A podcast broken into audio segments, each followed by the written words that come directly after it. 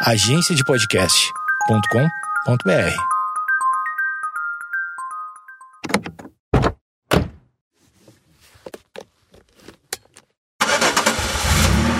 Capeta, o que, que você achou do meu óculos novo? Comprei aqui pra gente dirigir com mais segurança. Ih, quatro olhos cegueta. Caraca, 2019 você tá fazendo bullying comigo? Ah, isso é só piada. É bullying sim, não é piada não. Vou te explicar. Fica Eita. quietinho aí.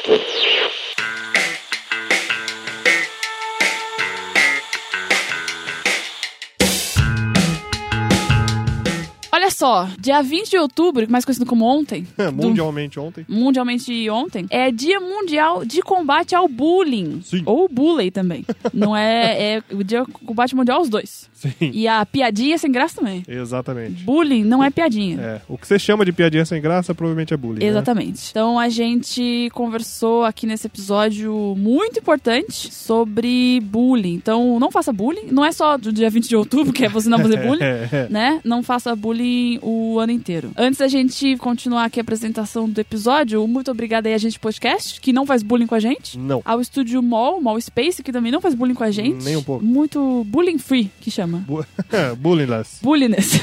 Bulliness. E aí, pra esse papo, a gente convidou a Ira Croft. Você, com certeza, se você consome podcast, você, você conhece a Ira. Ela tá lá no Mundo Freak, no MD Manas, no Ponto G. E provavelmente ela produz. Vários que você não sabe, mas ela tá lá. É, ela dá dica de podcast pras pessoas também. É. a consultora de podcast. É, tudo que tem de podcast, se tiver alguma dúvida, a Ira sabe responder. Exatamente. E aí a gente comentou no podcast sobre o evento que teve da SP Fantástica. Então, se você curte lá a galera do Mundo Freak, você vai curtir esse episódio. E aí já manda lá pra ela assim que você terminar esse episódio, dizendo que você quer a SP Fantástica 2. Sim. E aí, ano que vem tem mais um. É, Né? com certeza. Então, cara, não faça bullying. Não. Não seja babaca.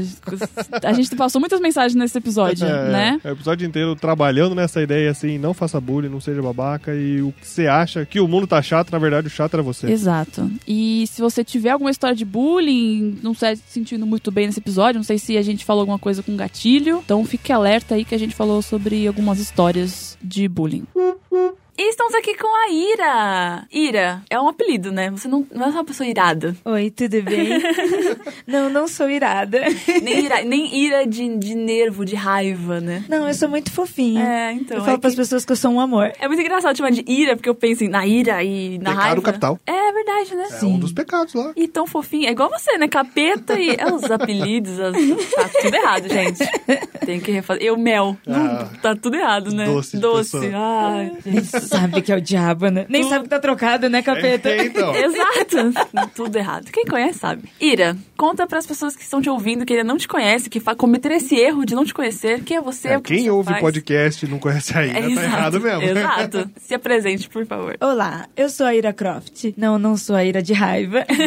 eu produzo podcast já faz uns 10 anos. Já produzi, participei, entrei e saí de vários programas, igual você também, né? Uhum, né? Estamos indo e voltando. Essa é a vantagem da internet. E o podcast é pertinente à internet. É, é algo, é uma mídia que nasceu dentro da internet. Foi algo que eu curti, comecei a viver isso. Hoje eu estou lá no Mundo Freak. Eu e o Andrei. É um podcast sobre mistérios, casos insólitos. Tenho também o programa Ponto G, que é um podcast sobre mulheres. E com ele eu trabalho um movimento de mulheres na mídia, como divulgação, como incentivo, para que mais pessoas que hoje você que está ouvindo e não está fazendo seu podcast, comece também a produzir podcast, a se envolver com essa mídia. Até porque estamos no ano do podcast, Ano né? podcast do Brasil.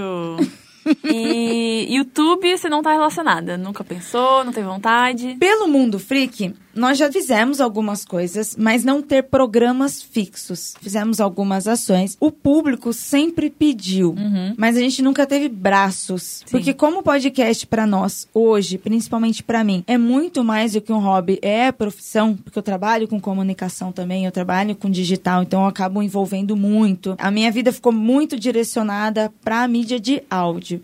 E aí o YouTube ele acabou ficando de lado. Este ano que nós estamos um pouquinho mais estruturado, o Mundo Freak ele tá saindo só de podcast, virando algo mais além que eu também não consigo definir, não sei, não sei exatamente qual o caminho que a gente Mas tá quando indo. você fala que o mundo freak tá indo pro além, é perigoso. É estranho, né? Mas eu acho que tá tudo a ver, tá tudo relacionado. Estamos aqui, estamos lá ao mesmo tempo. Às vezes pode chegar um OVNI e a gente sair também. Exato. E esse ano agora nós pretendemos, estamos com projetos para alinhar junto com o YouTube. E aí não seria nem separado, seriam ter projetos ligados ao que a gente já faz, só que abordando mais imagem além do som. Hum, entendi. E como é que você caiu nessa vida? Como é que você entrou? Como é que você decidiu? Falou, vou trabalhar com podcasts? Foi muito por acaso mesmo. Na época eu fazia faculdade e eu estava no interior, morava no interior. O meu acesso com a internet eram através de blogs, a blogosfera. Blogosfera. Né? Era blogosfera. Até hoje ainda tem gente que é o blogueiro, né? A gente fala, ah, fulano é blogueirinho. Ainda permanece, né? Um pouco conheço um monte ainda. O blog. é. Um. Então, Além da- das blogueirinhas que a gente fala do pessoal mais relacionado a, a beleza, Uhum. essas coisas, tecnologia também. Os blogs de tecnologia funcionam muito ainda. Sim. E eu era envolvida com essa galera. Tecnologia, entretenimento, muito mais como consumidora. Mas eu era aquela consumidora ávida de chat, de fórum, de ficar discutindo. Eu conheci muita gente discutindo no sentido saudável, Uhum, né? De falando claro. sobre, sobre as coisas que tinham interesse. E aí eu fui conhecendo pessoas dentro dos fóruns. E aí um cara lá, X, me encontrou, ele queria montar um podcast e ele me chamou pra participar. E eu não fazia a mínima ideia como que era, como era essa produção. Eu já escutava alguns podcasts, mesmo assim pouquíssimos, também ligado à tecnologia, porque é muito mais de interesse quando você entra num blog, tanto podcast ou blog pra tecnologia, você vai pra entender alguma coisa. Então eu ouvia desta forma. Comecei até a ouvir alguns de entretenimento que nem tem mais. E aí, de tanto estar conversando com essas pessoas, este cara, que depois virou meu amigo, me convidou. Aí a primeira vez que eu fui gravar, eu não sabia. Você trava. E até hoje, não é. Qualquer pessoa começar a fazer podcast vai passar por isso também. Sim. Pode ser o assunto que você mais tem domínio. Você pode ser professor, palestrante. Quando você tá num podcast que é algo diferente, você trava. Eu também não sabia o que falar. e aí ele começou a me entrevistar Uhum. pra que eu conversasse, pra depois na edição ele tirar a entrevista Ah, e transformar aí. em programa. olha aí. Foi- boa foi técnica. sagaz. Foi muito sagaz. A edição salva tudo, né? É. A edição é a base de tudo, né? Isso é um dos principais lances do podcast É. pra mim. É a edição, principalmente no Brasil, onde o Brasil nós somos alegóricos, nós somos felizes, alegres, coloridos. Sim. A gente pode tentar ser góticos, mas a gente ainda é colorido. Exato. E o podcast tem essa essência. E aí eu comecei a gravar podcast, participando de outros podcasts. Aí eu entrei pra esse podcast dele. É, lá no Idos foi em 2008. É, naquela época, além de tecnologia, tinha muito entretenimento. Então era o quê? Todo mundo queria falar sobre assuntos nerds. Uhum. E aí eu comecei a gravar sobre isso também. E, além de podcast, o Mundo Freak se tornou algo a mais, né? Não é só mais um podcast. É muito além, é né? muito além. Conta pra gente do evento. Pois é, por isso que eu digo, eu não sei como definir como que está o mundo freak hoje, porque além dos programas que nós temos dentro da casa, nós também estamos produzindo agora para outras pessoas. A gente está trabalhando como produtores, como consultores e começamos a fazer eventos. Legal. Nós já fazíamos eventos como outros podcasts fazem também, aquela coisa de encontro com os ouvintes, que no nosso caso a gente chama de freakouts. Os freakouts começaram a crescer de tal forma, os freakouts eles começaram a crescer de uma forma que eu não estava conseguindo mais organizar esse tipo de rolê em bar. Ah, isso que eu ia perguntar. Onde que acontecia? Era em barzinho, né? Isso mesmo. Marcava em barzinho, cinema, shopping, rolê com galera. Uhum. Mas aí começou a, a ter muita gente procurando para estar nos eventos. A ponto de bater 200 pessoas e eu não ter onde enfiar.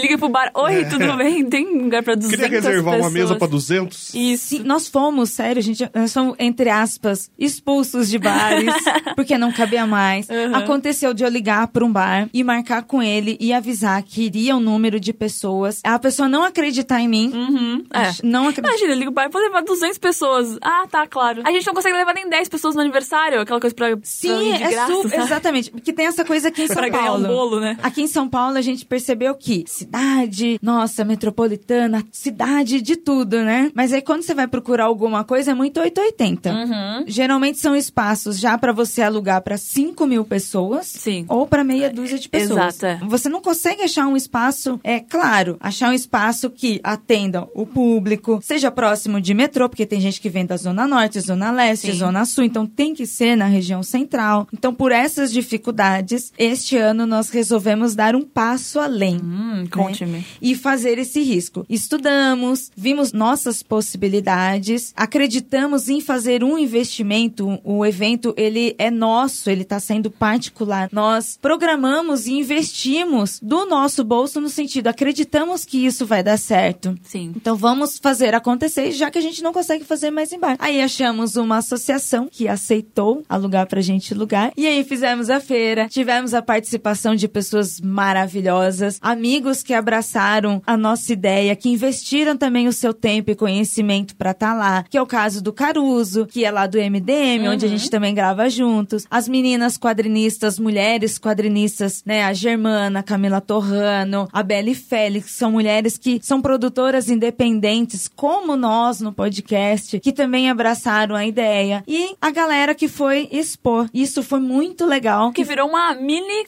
Comic Con Experience, uma Ex- Mundo Freak Con. Experience. E isso que é o mais legal, porque, meu, tem público, tem pessoas Sim. interessadas. Então, às vezes, é bom a gente dar uma fomentada na comunidade. Uhum. Que é juntar, porque a gente percebeu o quê? Pô, a gente faz o podcast, tem os ouvintes, aí tem os amigos que são quadrinistas, ilustradores, escritores também independentes. Aí tem os amigos que este ano estão abrindo as suas editoras, Uhum. pessoas que estão se lançando no mercado, também tentando entrar neste mundo capitalista. e aí, pô, por que não juntar todo mundo e um trocar conhecimento público e produto? Sim, e aí a gente viu que esse ano teve a Perifacon, que deu muito certo, a PocCon, então esse movimento de criar eventos Exato. pequenos, menores ao longo do ano pra juntar uma É, galera. porque às vezes também tá todo mundo assim, todo mundo ouve as pessoas, ouvem os podcasts, assistem os programas, se conversam. Fala assim, mas pô, será que a gente consegue também se encontrar? Então é muito legal esses momentos É, em que é. você encontra as pessoas e as pessoas podem vir conversar, né? Então, vai ter a dois? É isso que eu ia falar, a gente pode esperar aí um Ah, evento A anual. gente quer muito. Muito, muito boa. mesmo. A intenção de fazer esse desafio pra nós, pra mim também foi um teste muito grande, porque eu também trabalho com eventos, trabalhei muitos anos na Campus Party. Colocar isso no nosso universo de podcast. Uhum. Não que todas as pessoas não sejam capazes, mas nós somos capazes, mas a gente precisa ter um pouquinho de coragem. Sim. Então, de trazer o conhecimento que a gente já tem no nosso dia a dia, porque a maioria de nós trabalha em comunicação, eventos, são designers, é, redatores, é, galera que está tentando num mercado criativo e é difícil o mercado criativo. Então, por que não começar? Pô, vamos fazer com o nosso Uhum. público isso. Como você falou, de pegar eventos, nos reunirmos, porque a gente já quer se encontrar. Sim, é. A gente já tem os eventos fixos do ano, tipo, ah, Campus, Comic Con, e a gente encontra as pessoas durante esses E, eventos. e eles né? estão enormes. Sim. né? A gente viu esse ano na Campus Party. Nós, nós A gente não se estávamos trabalhando juntas e a gente não conseguiu se ver. Sim. E, tipo, estávamos ali, um palco de frente pro outro. Aham. A gente não conseguiu se encontrar. Exato. Porque tomou uma proporção muito grande, o que é muito bom, o que é legal. Mas não quer dizer que a gente tem que se limitar só a estes Exato, grandes. é, porque assim, igual, você tava trabalhando na campus, mas aí você faz a fórmula campus, mas agora fazendo o seu evento, você faz ali do seu jeito, com as pessoas que você quer convidar e do seu formato, né? É muito legal. E uma das vantagens que o podcast nos dá é essa proximidade que a gente tem com o ouvinte. Nós nos tornamos amigos, ouvintes e produtores. Sim. Tanto que é assim que eu estou aqui com vocês, né? Exato. Nós não somos só, ah, eu não vejo, ai, a Mel lá longe, nossa, né? Que nem um veículo tradicional. Você pega a TV, jornais, até mesmo os novos podcasts, que são muito bons, são excelentes, mas eu ainda vejo essas pessoas distantes Uhum. de mim. Eu não vejo essas pessoas na minha sala, por exemplo, tomando um café comigo. O que eu acho que o podcast hoje me traz isso. É claro que, né, pra quem tá ouvindo, não é loucura, gente, não é assim, ouviu a primeira vez e amanhã tá na sua sala.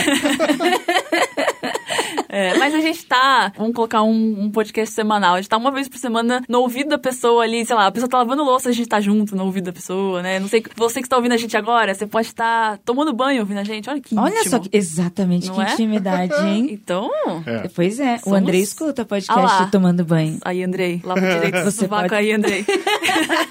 Lava mesmo, hein, querido? É, eu ia falar, porque assim, né, cada um fazia seus eventos e tudo mais. A Mel, se fosse fazer um evento dela, Hum. ia ser o quê? O Bullying Com? Ai, que mentiroso. Ah, meu ia trazer as pessoas e praticar bullying? Não, olha só. É. Vamos deixar muito claro aqui.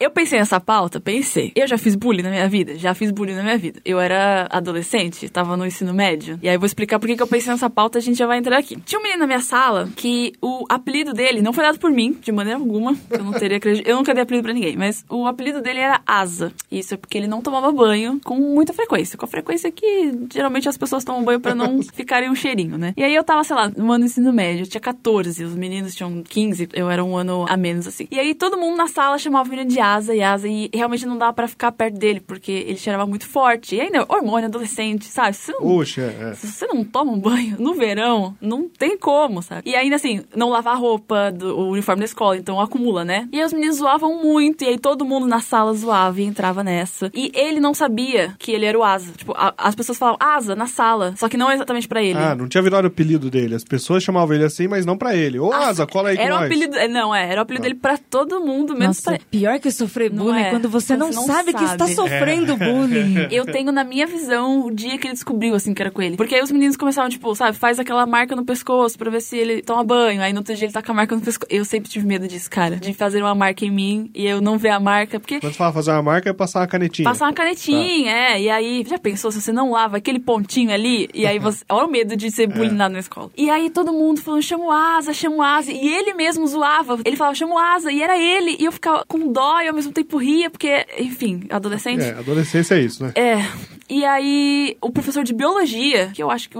pensando hoje em dia, ele era um adulto. E ele sabia que era ele, e eu achei ele muito errado o que ele fez. Que ele falou: Eu acho que eles estão falando de você, porque você está fedido e não toma banho. Bicho, o professor falou isso na sala, chamou o aluno de lado, sabe? Na frente de todo mundo. Na frente de todo mundo. É, é, é. O professor sabe melhor do Mal, que a gente, foi mal, né? foi mal. Muito mal. Esse professor era péssimo. E aí ele descobriu, e eu lembro do olhar dele, assim, nossa, eu fiquei muito triste. Só de lembrar, assim, caraca, ele, tipo, eu não, eu não lembro se ele chorou, assim, mas sabe, ele ficou muito decepcionado com todo mundo, porque ele achou que ele tava rindo com a gente, mas tava rindo dele, enfim. Mas aí, assim, aí que entra a minha pauta. Ele começou a tomar banho. Então, assim, existe bullying construtivo. A gente zoou o garoto num limite pra ele perceber que ele não tomava banho, ele começou a tomar banho. A gente ajudou a vida desse garoto? Eu acho que não. Mas, enfim, vamos entrar nessa discussão. Então, eu quero saber primeiro se vocês já praticaram bullying e se já sofreram bullying. Ó, meu apelido, primeiro lugar, era de bullying, Ah né? Então, quando eu viro capeta, era pra ser de xingar. Não sei exatamente porquê, mas era lá pela segunda série, então, 7, 8 anos de idade, que eu também tinha um ano a menos que a galera. Eu tô pensando, sabe exatamente por que corta a cena? Você tá no meio de um pentagrama,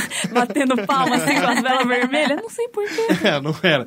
E assim, eu lembro que foi numa aula de educação física, a gente devia estar jogando, tipo, futebol, e eu nunca fui um bom jogador de futebol, nem nada. E eu devo ter chutado pra trás, meio feito gol contra, fiz alguma besteira. E a galera começou, tipo, xingamentos de 8 anos também não são lá muito criativos. E começaram a me falar que era ruim, que era capeta, e foi, e foi capeta pra tentar, tipo, me ofender.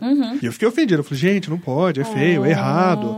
Não pode. Porque eu sentava lá na frente, eu era o gordinho que não tinha amigo e tal. Eu queria quê. voltar no tempo e ver esse menininho. Era tudo que eu queria. Daí eu fui pra casa, eu falei, mãe, tá me chamando de capeta na escola. Ela, não pode, não deixa. Eu falei, não, não deixei. Ela, ah, então tá bom. Então. E foi ficando, só que nunca pegou exatamente. Daí, quando eu tava na sexta série, daí eu assumi o apelido. E eu acho que quando eu assumi o apelido também foi quando eu comecei a deixar de ser o sem amigo na frente e comecei a ser da galera da zoeira.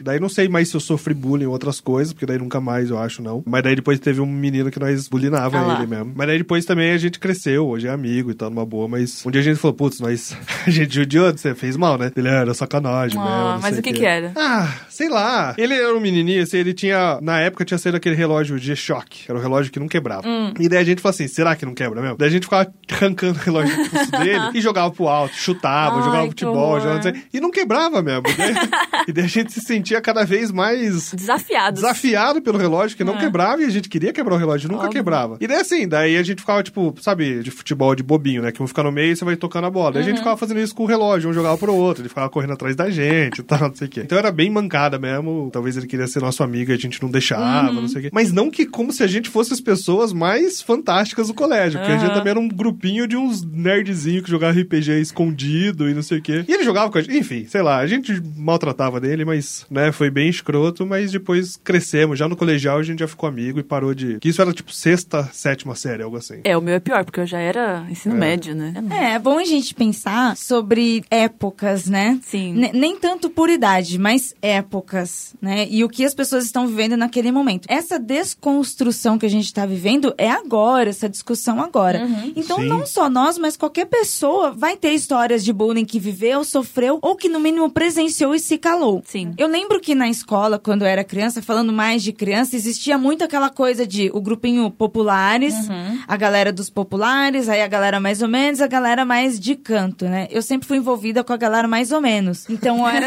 né? Nem Eu- muito popular, nem muito de canto. eu tava ali. Então, eu sempre fui muito falante. Eu fui aquela criança em que eu não tinha um lugar na classe. O podcaster nasce podcaster, né? Falante. Eu também falo pra caralho. E, e aí, eu, eu sempre, por exemplo, sentei em todos os lugares. Eu sentava na frente, sentava no meio, sentava atrás. E aí tinha o grupo dos populares. Eu lembro que o grupo dos populares eram os mais provocativos. Sempre. né? Mas como o Capeta falou, não quer dizer que o resto fosse santo, a gente não fizesse.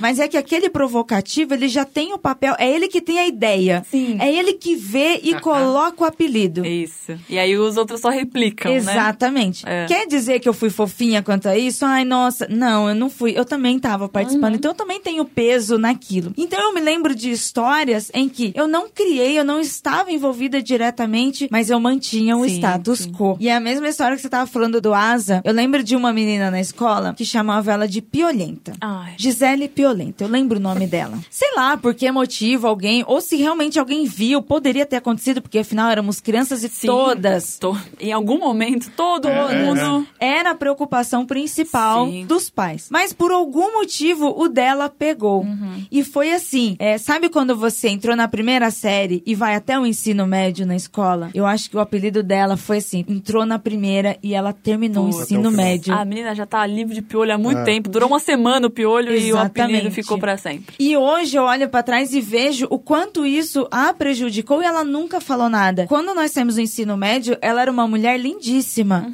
totalmente introspectiva, totalmente tímida, não falava com ninguém, ela não dava abertura, ela nunca ficou com um menino da escola. Enquanto já tava todo mundo ficando, sabe, aquela coisa de bebê, começou a beijar, ela não queria saber de ninguém, ela não tinha amizade, ela não dava abertura pra um oi. Então, hoje eu olho e vejo o quanto até mesmo o nosso silenciamento diante Sim. de situações assim provocam com que as pessoas continuem fazendo isso. Quer dizer que eu tinha força pra chegar no cara forte popular que estava fazendo isso e vou brigar com ele? Não, mas o fato de eu levar isso pra frente também prejudicou. Sim, com certeza. Eu tive também vários apelidos. Eu, eu lembro de ter também. é, eu. Esses dias eu até tava falando no ponto G. Eu tive o apelido de ser testuda. durante muitos anos. Hoje as minhas amigas olham e falam, Ira, mas não, não tem nada a Não ver. tem nada a ver. Não, a- É. uma amiga falou pra mim, eu sou mais testuda que você.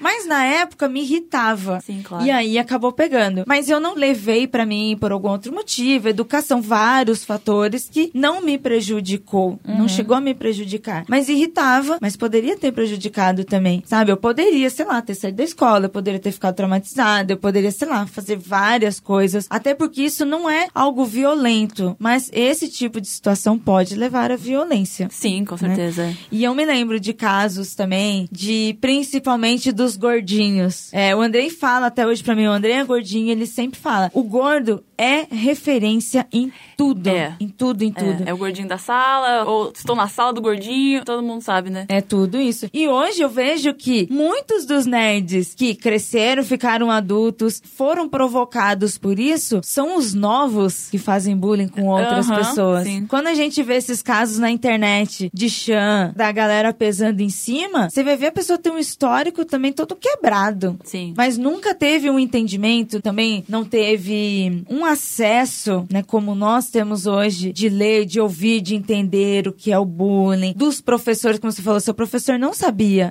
reagir. Sim, é, ele não soube como lidar. Hoje a escola ela precisa ter a educação dos professores para que os professores entendam, para que os professores orientem, para que possa proibir. E essa proibição tem que ser educativa para que também não crie mais casos. Porque você só proibir, as pessoas vão, vão ser pior. Faz a volta e dá outro jeito de fazer, É, né? de continuar É, fazendo. de- Então, essa discussão discussão agora, ela tá abrindo para que as novas gerações passem a diminuir. Mas todo mundo da gente tem. Eu fui chamada pra fazer uma campanha de bullying, né? Porque outubro é o dia mundial do combate ao bullying. E aí a marca me falou: ah, posta um vídeo contando um bullying seu. E aí eu falei: olha, não vai pegar bem. Porque eu sou uma pessoa branca, loira e Estou magra. em cima de todos os privilégios. É, não vai pegar bem. Eu falando, gente, sofri bullying. Só que assim, quando eu era mais nova, eu sempre fui muito magra e as pessoas sempre riram muito de mim por causa disso. Até hoje, eu sei que eu tenho isso por causa disso quando eu era criança, mas eu não costumo usar saia, não costumo usar vestido, porque eu tenho vergonha das minhas pernas, porque elas são muito finas. E eu tenho vergonha dos meus braços também, que são muito finos, então regata você nunca vai me ver usando. E isso foi dessa época, porque assim, eu sempre fui mais nova na sala, então as meninas já tinham bundão e peitão, e já estavam pegando os meninos, e eu tava sobrando dentro do uniforme, sabe? Cabiam três melissas e as pessoas sempre me zoavam. E aí também me zoavam por eu ser muito branca. Mas hoje, sabe? Eu sei que, tipo, se- ai, gente, sofri bullying por ser branca. Não, né? Mas me chamavam de vários nomes, porque eu era muito, muito branca. Então, Gasparzinho, Fantasminha, pau de vira tripa, porque eu era sempre muito magra e tal. Então, eu sei que essas coisas da cor, obviamente que não, mas por eu ser magra me afeta até hoje. Mas é uma coisa que eu vivo falando, porque hoje em dia ser magra tá na sociedade, né? Eu tô no, no padrão. E que bom até que não te afetou. É, a minha irmã, uma, somos em três. E a minha irmã do meio, ela é muito diferente. Muito diferente. Ela é morena. Ela foi muito magra também, igual você.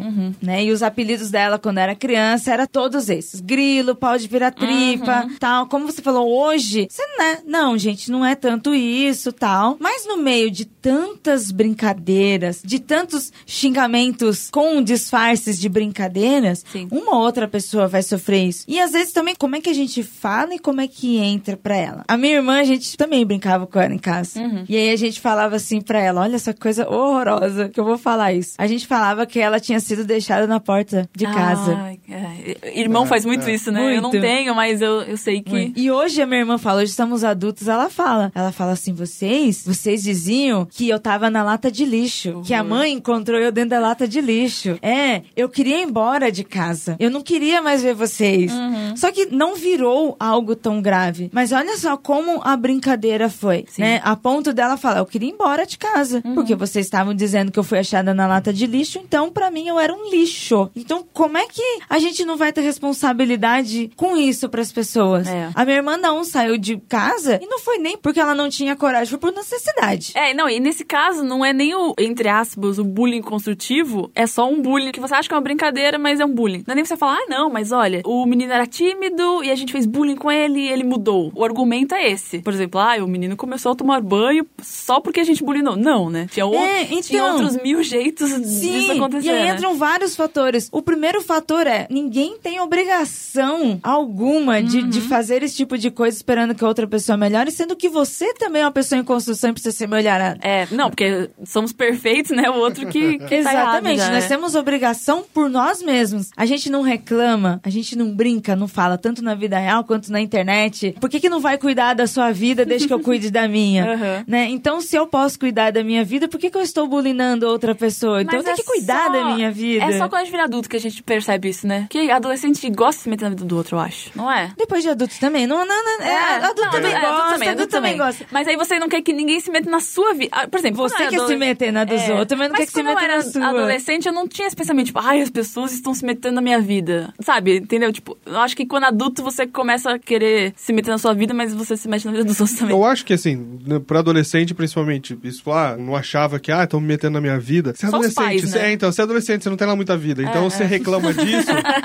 que o seu pai, ah, eles mandam tudo que eu quero fazer, eu não posso, não sei o quê. Você começa a se preocupar que as pessoas estão se metendo na sua vida quando você começa propriamente a cuidar da sua vida. Sim. E daí você percebe que tem outras pessoas fazendo isso. Quando você é adolescente, o máximo que você tem mesmo é com seus pais ou com seus cuidadores, com quem é responsável por você. Mas aí quando você é adulto, você percebe, pô, por que estão se interferindo? Por que estão aqui querendo falar o que eu tenho que fazer, ou deixar de fazer, sei lá. Eu acho que a adolescente percebe menos isso, É, mas, é. mas né, É, você não pensa assim, se o meu preocupa. outro, o meu outro amigo adolescente está se metendo na minha vida. Eu acho que não existe isso. Agora, adulto, você pensa, este amigo adulto Tá. está me metendo É. na minha vida, né? Não sei.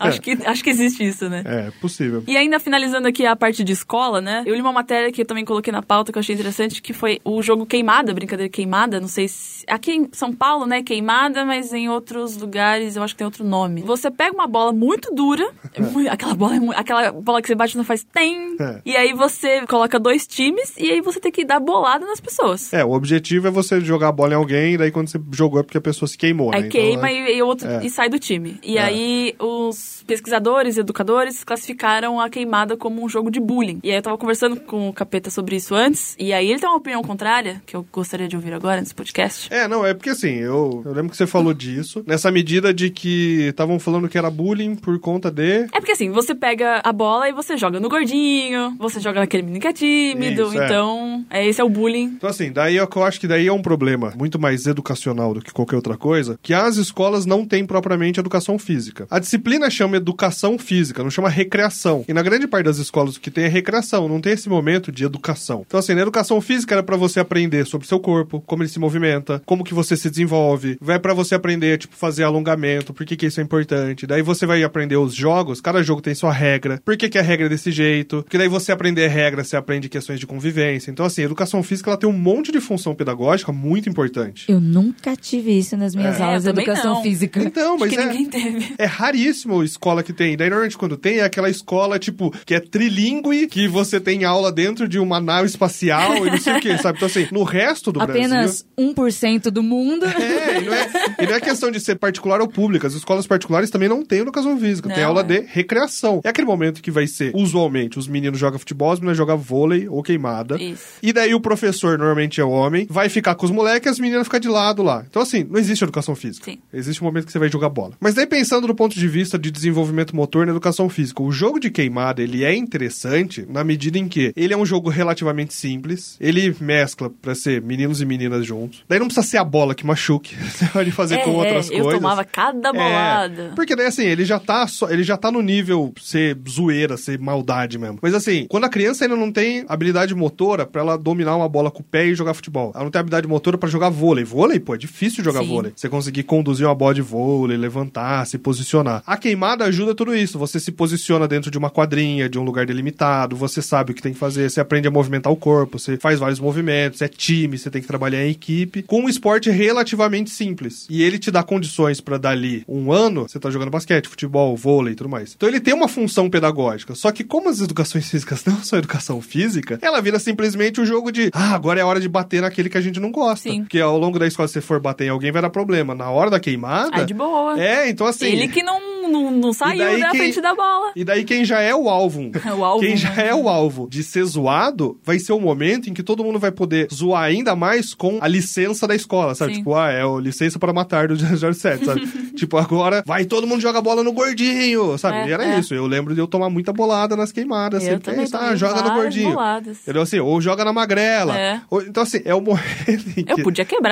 Então, pensar, né, tipo, colocar a queimada como um jogo opressivo, daí não é a queimada propriamente. A sociedade, Sim, sim, né, é. pega essas pessoas que vão ser símbolos de uma opressão, que daí você vai fazer elas como exemplo pra todo o resto da escola ficar na dela, e daí você coloca um esporte, que não é um esporte, sei lá, uma, uma brincadeira, que é extremamente, pode se tornar extremamente violenta, e como ela não tem função pedagógica nenhuma, daí de fato ela Aí vira... vira bullying. Então, assim, ela vira o espaço legitimado do bullying, sabe? Então daí é um problemão, né? Sim. Mas então, por que, que a escola não sugere a pique bandeirinha? Que aqui em São Paulo a gente chama de pique bandeirinha. Ah, não sei esse, eu acho. Como que é a pique bandeirinha? Vocês devem conhecer por outro nome, É. tá? Porque tanto em São Paulo, capital, quanto interior muda, mas eu sei que essa brincadeira existe. É. São dois times, dois campos são demarcados. Existem duas equipes estratégicas, Ah. onde a gente tem que pegar, cada time tem que pegar a bandeirinha um do outro. Você não utiliza a bola, você não queima, você não agride ninguém. Olha aí. Então, cada equipe vai ter que bolar uma estratégia onde tem quem vai ser o mais invasivo, que é o que vai atacar, tem aqueles que vai ser vai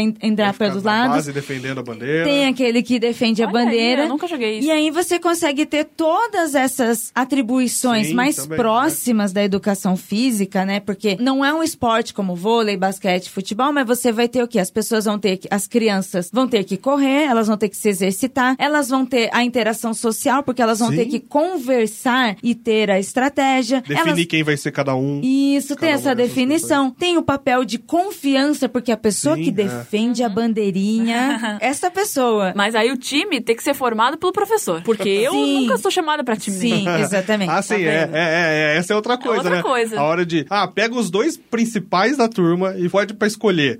Que Daí são isso- quem? Os populares, Os populares, os é. fortes. As meninas bonitas. É. Não E vai sobrar. sobrar só tristeza. É, pode crer, pode crer. Eu só era a primeira quando era pra passar cola. Aí É. lembravam de mim. É. De resto, que é pra chamar no lanche, pra chamar no time, não me chamava. Então, mas é, então, Ilha, eu acho que isso fosse. Por que, que não fazem isso, né? Então, da mesma forma como não, a escola não faz tanta coisa, né? Mas, assim. Essa é uma discussão muito profunda. Isso que você falou é muito verdade. Você pode usar todos esses elementos e fazer disso, que daí com isso, assim, falar assim, ah, tem que fazer campanhas contra o bullying. Você não precisa nem falar disso de forma Incisiva, né? incisiva. Você fazendo isso, você tá incentivando que as Uhum. pessoas se conheçam. Então o cara não vai ser o estereótipo que ele é e tudo mais. Então, assim, daí o Camel falou: professora, a professora tem que escolher essas pessoas. Sim. Porque daí conseguir. E sempre circular, ninguém ser sempre o mesmo time. Então você Panelinha, fazer é. outras coisas. Tudo. E com isso você faz, ó, você não quer ir no seu time, mas sabe que ela, ó, na hora que você tem que ir lá pegar a bandeira, ela corre muito rápido. Será que ela não ia ser legal pro seu time? Você fala, Ah. E daí você começa a mostrar, assim, outras coisas, e assim. Daí é trabalho pedagógico, educativo, É, de aí- verdade, né? O quão importante que os professores sejam educados pra fazer Exato, isso. é. E daí também não dá pra esperar que professores vão fazer isso do nada, quando grande parte das formações passa longe disso, Uhum. né? É toda uma intencionalidade de uma sociedade inteira, né? E daí o que você falou até antes, ah, assim, ah, naquela época, todo mundo fazia bullying, mas a gente nem sabia, nem falava bullying, Uhum. né? Porque também é uma expressão relativamente nova pra todo, né? Não só no Brasil, mas no mundo inteiro. Que antes era aquela coisa, ah, a escola é assim mesmo, criança é assim mesmo, ah, criança é cruel, criança não sei o quê. Ou tem blá, que blá, ser forte. É, falou assim, não, mas daí por que começou a chamar de bullying? Porque não precisa ser dessa forma, né? Não é porque sempre foi assim que as Uhum. escolas foram, que as crianças foram. Falou assim, tô, mas será que essas pessoas estão se tornando adultos funcionais legais? Ou toda a sociedade de adulto que vem, toda geração de adulto que vem, vem com problema, vem com transtorno, com ansiedade, vem pessoas violentas, vem pessoas já intimidadas, que já foram, a escola inteira elas foram silenciadas e são adultos silenciados, né? Fala assim, ai, que pessoa tímida. Não, não é tímida. Ela É. a vida inteira sofreu na escola e hoje ela não consegue se colocar. Nossa, só aquele cara só quer arranjar briga, porque na escola, a vida inteira, ele foi incentivado a maltratar os outros e tudo mais, né? Então, daí as pessoas ah, não, mas naquela época a gente fazia isso tudo e a gente é tudo uns adultos bem. Assim, Bem, é, é uma palavra muito forte. é né? muito forte falar que a gente tá bem, né? Eu, não conheço sociedade. eu não conheço um adulto que esteja 100% bem. Fala, ah, aquele Então, adulto é. tem tudo certo na vida. Não é, e existe. se não tá quebrado, a pessoa que se acha bem, estou bem, ela está propagando isso de outra forma. Né? Porque É, ela vai é. ensinar o filho dela, entre aspas, a ser forte. Porque, ah, eu aguentei tudo isso, Uhum. você também aguenta. E vai passar isso pros próprios filhos, que É, vão aí, passar é. pros amiguinhos dele. E Sim. que vai continuar passando o erro pra frente. Exato. E a gente tá falando das escolas e tem uma lei que foi publicada em 2018 que prevê que as escolas criem uma cultura de paz e promovendo o anti-bullying, né? É. Então, assim, tô dizendo que, ó, tem uma lei, agora está tudo perfeito no mundo, mas... É, mas é essa preocupação de, assim, Exato, que a gente fala assim, existe a um- escola não vai fazer isso de uma hora pra outra. Então, assim, a sociedade precisa, vamos fazer isso junto? É, existe uma é preocupação, momento, é. existe pessoas colocando isso pra frente, né? E aí a gente tá falando bullying, bullying, bullying, mas essa palavra não nasceu na árvore, né? Ninguém tirou, olha, bullying, né? É, palavras que nasceram em árvore. Maçã, Aham. pera, uva, maçã, mas não a salada mista. Salada não mista não nasceu é. em árvore, que pena. Mas aí a gente começou a falar do termo bullying lá pra 99, 2000, né? Que teve o massacre De de, Columbine. Columbine. Ó, então assim, a palavra, o verbo em inglês, ele significa intimidar, maltratar, né? Aqui o que a gente, sei lá, nos anos 90 falava dos briguentos, dos valentões, não sei o quê. Valentões, é muito bom. Nos Estados Unidos é o- são os bullies, né? São as pessoas que fazem, né? É os bullies, porque É, bully é, é, é, é os bullies, é. os bully. É, os bully é onde nós faz Agora eu água só tô vendo bullying. o bully. Daí pode falar que o bully, daí você tá falando, sei lá, do A Bela e a Fera, que daí tem o Isso. bullyzinho E eu tô tal. fazendo bullying com você por falar bully. É essa forma de intimidar, de maltratar. E não é assim, ah, um moleque na escola veio e me bateu. Ele Uhum. é um bully. Às vezes aconteceu alguma coisa e teve a briga. A briga tá errada. Sim. Mas assim, o bully, fazer o bullying, é uma coisa que ela vai ser recorrente, vai ser sempre com a mesma pessoa. Uhum. Essa pessoa é um alvo. E de forma geral, é sempre por conta de algum estereótipo que vai estar reforçando algum preconceito. É, Ah, por exemplo, né? Você caiu da cadeira, as pessoas riram de você por um momento e parou. Isso não é um bullying, Isso, né? então às vezes aconteceu, exato, né? É. Caiu da cadeira, todo mundo riu. Mas no momento seguinte, ninguém fica assim, ah, o cara caiu da cadeira. É? Eles não vão um passar ano, a é. vida inteira e depois você é um adulto disfuncional que você não consegue sentar em cadeiras, Sim, né? sim. Mas o bullying vai ser aquela coisa, tanto que a gente colocou aqui, vai ser sempre a forma de tentar humilhar uma outra. Uhum. Então vão ser, né, vai sempre reforçar preconceitos diversos. Então, de gênero, de etnia, de classe social, da sexualidade, de peso, se a pessoa tem alguma doença, alguma deficiência. Uhum. Então você vai pegar aquela coisa que mais vai mexer com a pessoa e é nisso que você vai ficar reforçando, né? Então o bullying tem essa recorrência. Você faz sempre. Como eu falei, a gente pegava lá o cara e ficava zoando ele e pondo ele pra correr pra lá e pra cá jogando relógio. Eu não fez isso uma vez, a gente fez várias. Várias, é. E depois fazia, depois ia lá, ah, tamo brincando com você. Mas, pô, você não tava brincando, você tava maltratando uma pessoa, sabe? Então, assim, era uma, a gente era moleque, era criança, não percebia o que era, por quê? Porque isso era bem bem aceito, todo mundo achava rir, era legalzinho. Mas não, pô, isso é maltratar uma pessoa. E a gente fazia isso recorrentemente. O quanto que isso pode ter prejudicado a vida dessa pessoa, né? Então, você falou do caso do menino aí do banho. Tudo bem, você não espera que crianças sejam assertivas e vão se reunir e falar assim: Ô amiguinho, você tá cheirando mal, será que não dá pra você tomar banho?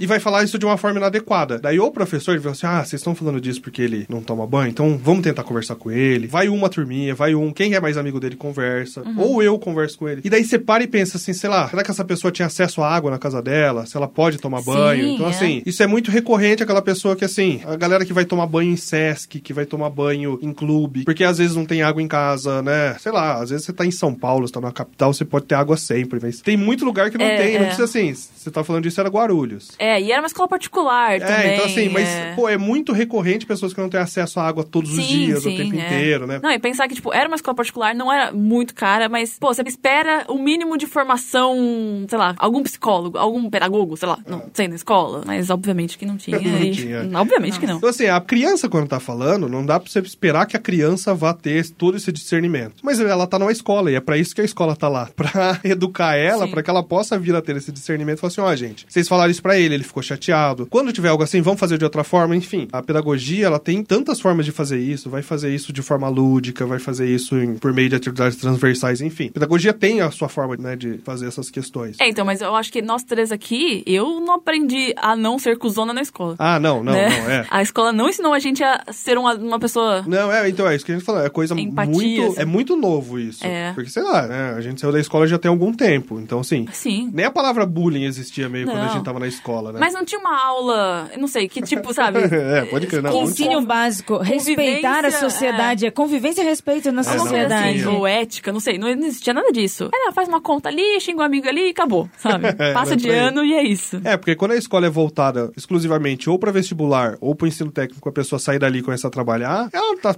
não se preocupa em fazer com que a pessoa se torne, sei lá, um cidadão completo, que tenha acesso a esse tipo de informação. E daí, é, É. a nossa escola não tá muito longe de conseguir fazer Ah, isso. né? sim. É, e aí, quando nada disso é monitorado, tem os casos, né, como a gente mencionou agora há pouco, de Columbine, que foi daí que começou o termo, né? Foi um pesquisador depois disso, que esse caso de Columbine é de 99. Então é um pesquisador, acho que sueco, ele começa a pesquisar esses temas, porque os meninos que fazem né, o, o massacre, eles falam que na escola eles sofriam humilhação recorrente, eles eram sempre alvos de risada, não sei o que, eles queriam se vingar, queriam, sei lá. E é isso, daí quando você constrói uma sociedade que ela permite que você seja humilhado recorrentemente e que ninguém vai lá te dar proteção, que as pessoas que humilham e que fazem isso recorrentemente, elas não sejam punidas, né? Punido na forma da escola, sabe? De lá, falar, ó, não pode fazer isso, tomar uma suspensão, ter que fazer um trabalhinho aqui, ó, você vai escrever uma... Enfim, e elas, de forma geral, ainda são recompensadas se tornando populares. Então, É assim, verdade, Sim, é. então, assim, a pessoa que sofre a violência, ninguém olha pra ela, e a que tá fazendo a violência, Ainda é ovacionada Isso. por isso, é, né? é, fica a pessoa popular. Então, assim, você chega num nível de adoecimento, né, que causa isso. E chega num nível que a pessoa fala assim, "Ah, então eu vou pegar armas e vou entrar aqui e matar todo mundo. É, então, assim, fazendo é uma- um grau de destruição de tudo, de uma sociedade, de um psiquismo, de uma sociedade doente, que causa isso. Fala assim, ah, aconteceu uma vez, mas, pô, Fazendo um adendo pra quem não lembra não conhece Columbine, foi um caso que aconteceu nos Estados Unidos em 99, que dois alunos entraram na escola e mataram 12 colegas e um professor e deixaram mais 21 pessoas feridas. é, e depois eles se suicidaram. E depois se fim. mataram, é. E é isso, eles escreviam documentos, faziam diário, falavam que eles queriam matar, quem que era. Então, assim, não foi também o dia, assim, é hoje, aconteceu, acordei, me xingaram pela última vez, estourei. Não, o cara foi lá, reuniu Planejado, planejou. né? Então, assim, o quanto que essa pessoa tá destruída pra Foi fazer uma, isso. né, uma raiva reprimida e consecutiva, né? É, Porque foi, é, foi é. muito tempo e foi minando, minando, até que mesmo depois que parou, no caso deles mantiveram, né? Mas mesmo depois a pessoa sai da escola, mas tá ali. Aí só vai crescendo, né? A tendência é destruir e provocar destruição. É, e o caso mais recente aqui no Brasil, que ficou famoso, né, em todos os lugares, você falava disso, foi o de Suzano, em março Desse ano agora, desse ano, 2019. E aí, dois meninos também, um, um adolescente, um um pouco mais velho, É, né? que tinha 20, é um 17 outro 25. 25 entraram na escola e mataram oito pessoas. Foram entre estudantes e trabalhadores da escola. Teve professor, acho que inspetor. Isso. E um deles, antes de ir pra escola, tinha passado na casa do tio e matado um tio também. E, E assim, é, e além de E se armas, mataram depois também. um matou o outro Ah. e depois o último se matou. Ok. E além disso, além de toda essa raiva deles, além de tudo que eles já estavam pensando em fazer, eles também foram o quê? Incentivados pelos Pelos Ah, chãs. isso. É, é, aí a gente entra nessa. Cara, Eu mantenho muita distância disso. São os chans, os fóruns, alguns, não sei, na Deep Web, alguns não. Eu não sei exatamente onde estão localizados esses, esses fóruns, mas que são todos anônimos e Extremamente tóxicos. tóxicos, é, ameaçando mulheres, minorias e planejando ataques a faculdades, a escolas, a lugares públicos, ameaçando pessoas de esquerda abertamente, né? É, em sua é. maioria, né? Eu acho que todos esses ataques saíram desses fóruns, né? Recentemente, assim. É, de forma geral. Até outros, né? Nos Estados Unidos é muito recorrente, né? Sim, Então, é. Mas esse de Suzano que foi o que aconteceu. E muitos outros que as pessoas estão o tempo inteiro escrevendo, pensando e falando. E muitas vezes a gente não dá bola. Fala, ah, não vai ser nada, não sei o que, até acontecer, né? Uhum. Mas eu acho que quando eu tava falando do bullying, assim, ele vai sempre pegar no que é de algum estereótipo ou de algum preconceito e pegar nisso. E muitos, né? Daí o, o bullying muitas vezes ele envolve muito uma questão de poder e de violência, né? Que seja violência física mesmo, maltratar de batendo, qualquer coisa, ou sempre de intimidar e fazer a pessoa se diminuir, ficar menor. E como ele é muito mais recorrente com meninos fazendo, e como isso é muito assim, é aquela coisa, você tem que fazer isso pra ser um homem durão, é de novo assim, machismo pegando em todos os lados da sociedade, e daí chega nesse caso aqui dos de Suzano, que eles falavam também que eles sofriam isolamento social, ninguém dava bola pra eles, as meninas não ligam pra eles, não sei o quê. Então vão matar as meninas que não dão bola pra gente, tudo Sim. mais. Então dá uma volta, né? Então você cria uma sociedade extremamente violenta contra as mulheres, principalmente, que homens têm que ser fortes e durões e têm que ser violentos, porque homem é violento. É, quando você fala de machismo, não é necessariamente um homem agindo contra uma mulher.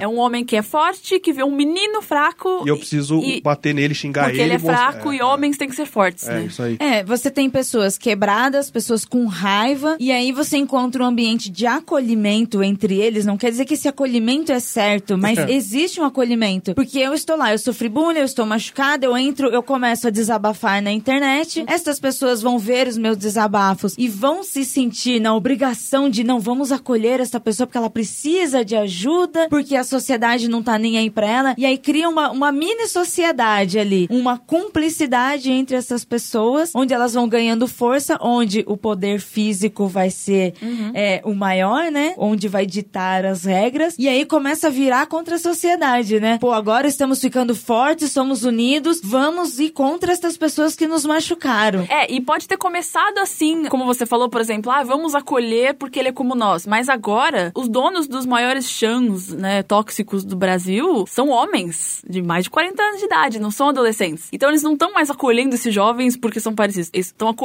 pra usar É, já é esse... sim, sim. Daí não é acolhimento, é recrutamento. É né? recrutamento. Sim, então sim. não é, ah, vem pra cá que você é igual a mim. Não, vem pra cá que eu vou te usar pra ataques e pra loucuras. E uma coisa que você colocou na pauta que eu achei interessante, que eu não tinha pensado nisso, é que o bullying é do mesmo nível, de pessoas Isso, é. de mesmo nível. Porque assim, se um professor zoa um aluno, não é bullying, é um assédio moral, né? Daí também, assim, é saber usar as palavras com correção e com parcimônia pra elas não perderem o sentido, Uhum. né? Que senão a gente vai falando e vai falando e perde o sentido e, assim, e a importância de discutir o tema vai embora com a banalização. Então, assim, quando estão crianças, são adolescentes, jovens, sei lá, você fala disso porque elas estão fazendo isso numa relação em que, no final das contas, elas são iguais. Uhum. Um pode ser mais forte, pode ser mais alto, um pode ser mais magro, outro pode ser... mas eles são iguais do ponto de vista de hierarquia, Sim. né? De poder. Se é um professor fazendo isso com uma criança, não é bullying. Não é bullying. Daí, assim, daí é várias outras questões, assim. Todo mundo chama alguém lá, o gordinho, ah, gordinho, assim. daí vem o professor e fala, ô gordinho, pega algo aí também. Então, assim, é daí de um nível de crueldade absurdo que é muito maior. Mas, assim, o professor daí já não tá fazendo bullying, né? Se é, é, um chefe com um trabalhador, não é bullying, é assédio no trabalho, é assédio moral. Se é um homem com uma mulher, em outras situações, vai ser assédio sexual. Existem palavras específicas pra tratar desses assuntos e elas têm muito valor e muito peso. Fala assim, ah, nossa, tudo agora é bullying, não sei o que. Não, não é tudo bullying. Algumas coisas são bullying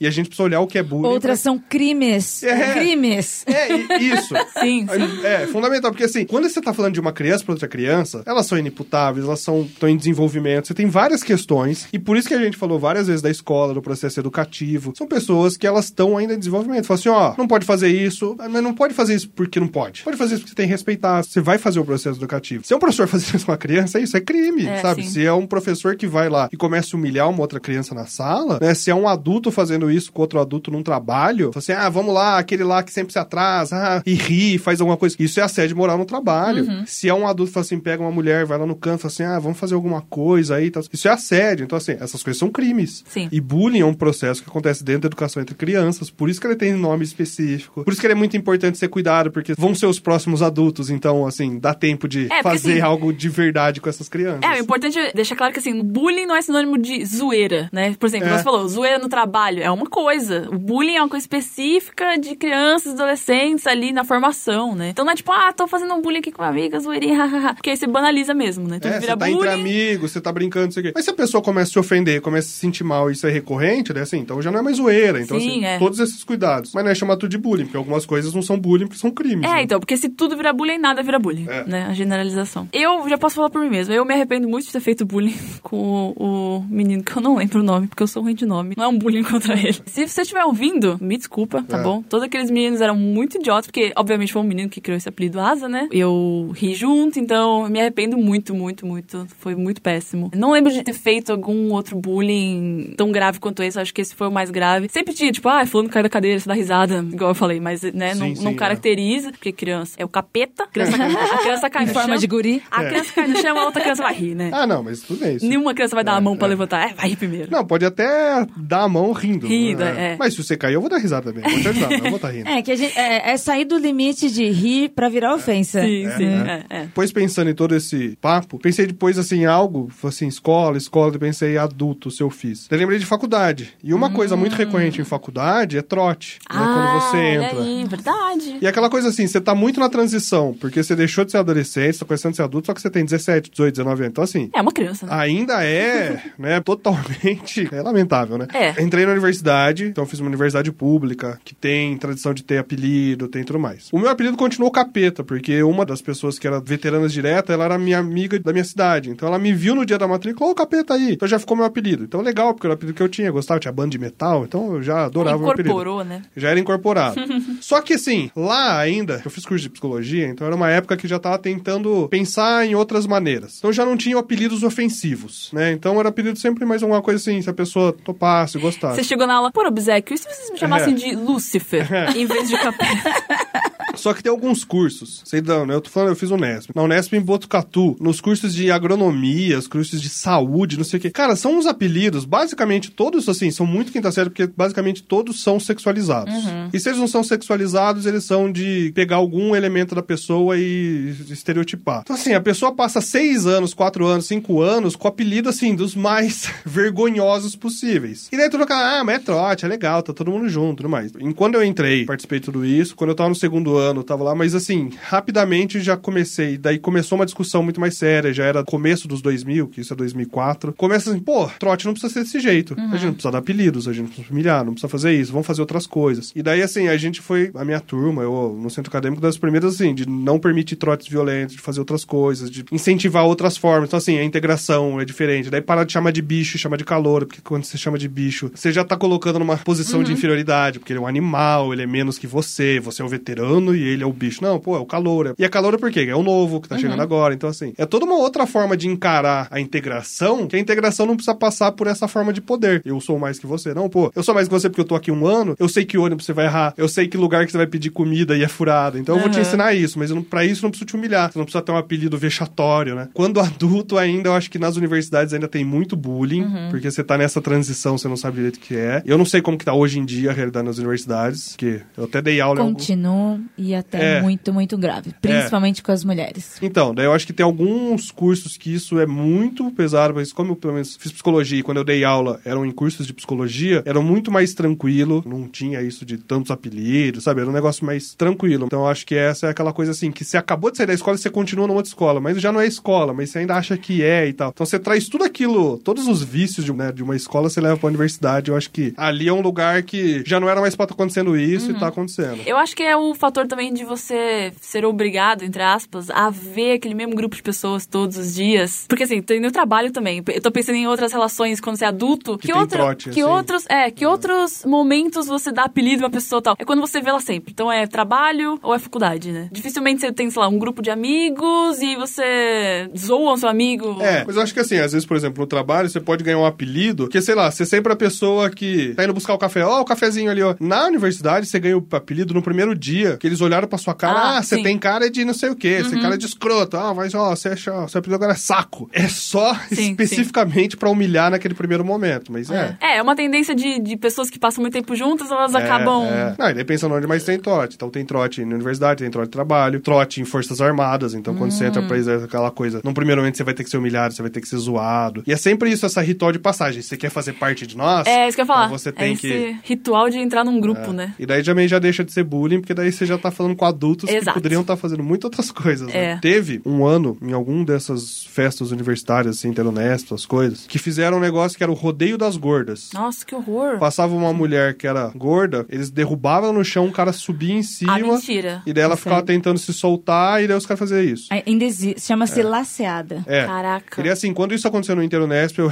eu lembro, eu era de- do, do Centro Acadêmico de Psicologia, e a gente foi uma das organizações que entrou com um pedido assim, tipo, de expulsão dessas pessoas e indiciamento criminal, porque isso é crime. Sim, que eram porra. todos adultos ali, sabe? Caraca. E era um negócio assim, dessa, ah, não, era brincadeira na festa, não sei o que, cara. não é Nossa, brincadeira. não. é agressivo, É. desrespeitoso. Hoje em dia ainda existe, mas claro que faz escondido a faculdade, Uhum. a faculdade proíbe. Existe uma verificação para que isso não aconteça, mas acontece ainda, são festas, como são faculdades grandes, né? O Unesp é muito grande, É, então é, por é. mais que você faça uma festa fechada, ainda assim é muita gente. Uhum. E é, por exemplo, qualquer pessoa, não que seja justificado você fazer com seus amigos, com seus irmãos, mas eles estavam no nível de estava passando uma mulher gorda, eles pulavam em cima do nada. Nossa. É violento, agressivo e é muito, muito tenso. Até pra falar sobre É. isso é Sim, tenso. Não, eu não é. sabia, eu tô tipo. E é de um grau, assim, mesmo que, né, façam, ah, é proibido. Mas, assim, nas universidades se passa muito pano e se permite muito. Porque, assim, eu lembro que a gente fez todas essas denúncias e era isso, assim, ia passar pelos colegiados, pelos diretores, ah, deixa isso pra lá, isso aqui vai dar mais problema, vai dar mais dor de cabeça. Falei, dor de cabeça pra quem? É. Pra essas pessoas, pra vocês diretores Aham. e as mulheres que foram lá humilhadas, sabe? Então, assim, tem muito, tipo, ah, a gente faz que não vê, Uhum. né? Eu lembro disso, pelo menos, na verdade, começou em 2006 ou 2007 e foi um, é um horror, assim, né? Tem que acabar a faculdade. Não porque o Bolsonaro É. acabar a faculdade. Tem que acabar o homem na faculdade, talvez. Ou o jovem, não sei. Tem que fazer um teste antes de entrar nessas É, coisas, é. gente. Pois é, né? Psicotécnica, É, né? alguma, algum filtro tem que ter, não é possível. É, esse filtro era a escola anterior, né? Que a gente viu que tá aqui falhando. É uma cadência de falência, né? O jeito é chamar o Thanos mesmo.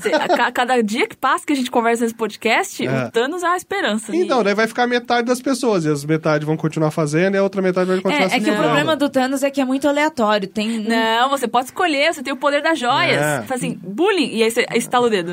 E aí as pessoas vão embora. É, daí quem ficou vai ficar alguém e fala assim: olha, agora não sofro mais bullying, vou fazer com os que sobraram. Ah, então Ou isso você faz tala, assim. todo mundo. Não, ou pior, né? Você faz assim não sobrou ninguém, porque todo mundo um dia fez. Corta o A esperança é um meteoro. Que, que seja maior do que Porque a daí planeta a gente Terra. vai ter que reconstruir, recomeçar, tudo mais. A É gente meteoro. não. Hã? A gente não. A outra Eu galera. não vou estar mais É, a aqui, gente- Outra né? espécie. É, Ah, outra espécie. Você vai falar a gente enquanto humanidade, não outra Não, espécie. não, é. acho que... Vamos dar chance pros outros as Isso, espécies, né? vamos. Chama os dinossauros de novo. Isso, fechou. Tá? Porque ali era só fome. Exatamente. Ah, mas aposto que zoavam dos bracinhos do Tiranossauro. Ira, onde que as pessoas te acham? Suas arrobas, seu endereço.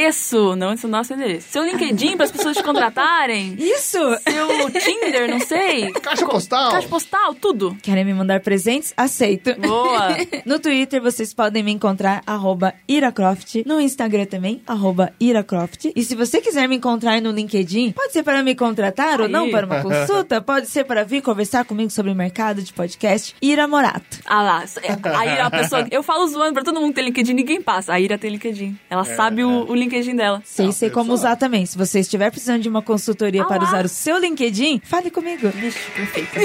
a é mulher de negócio. Nossa.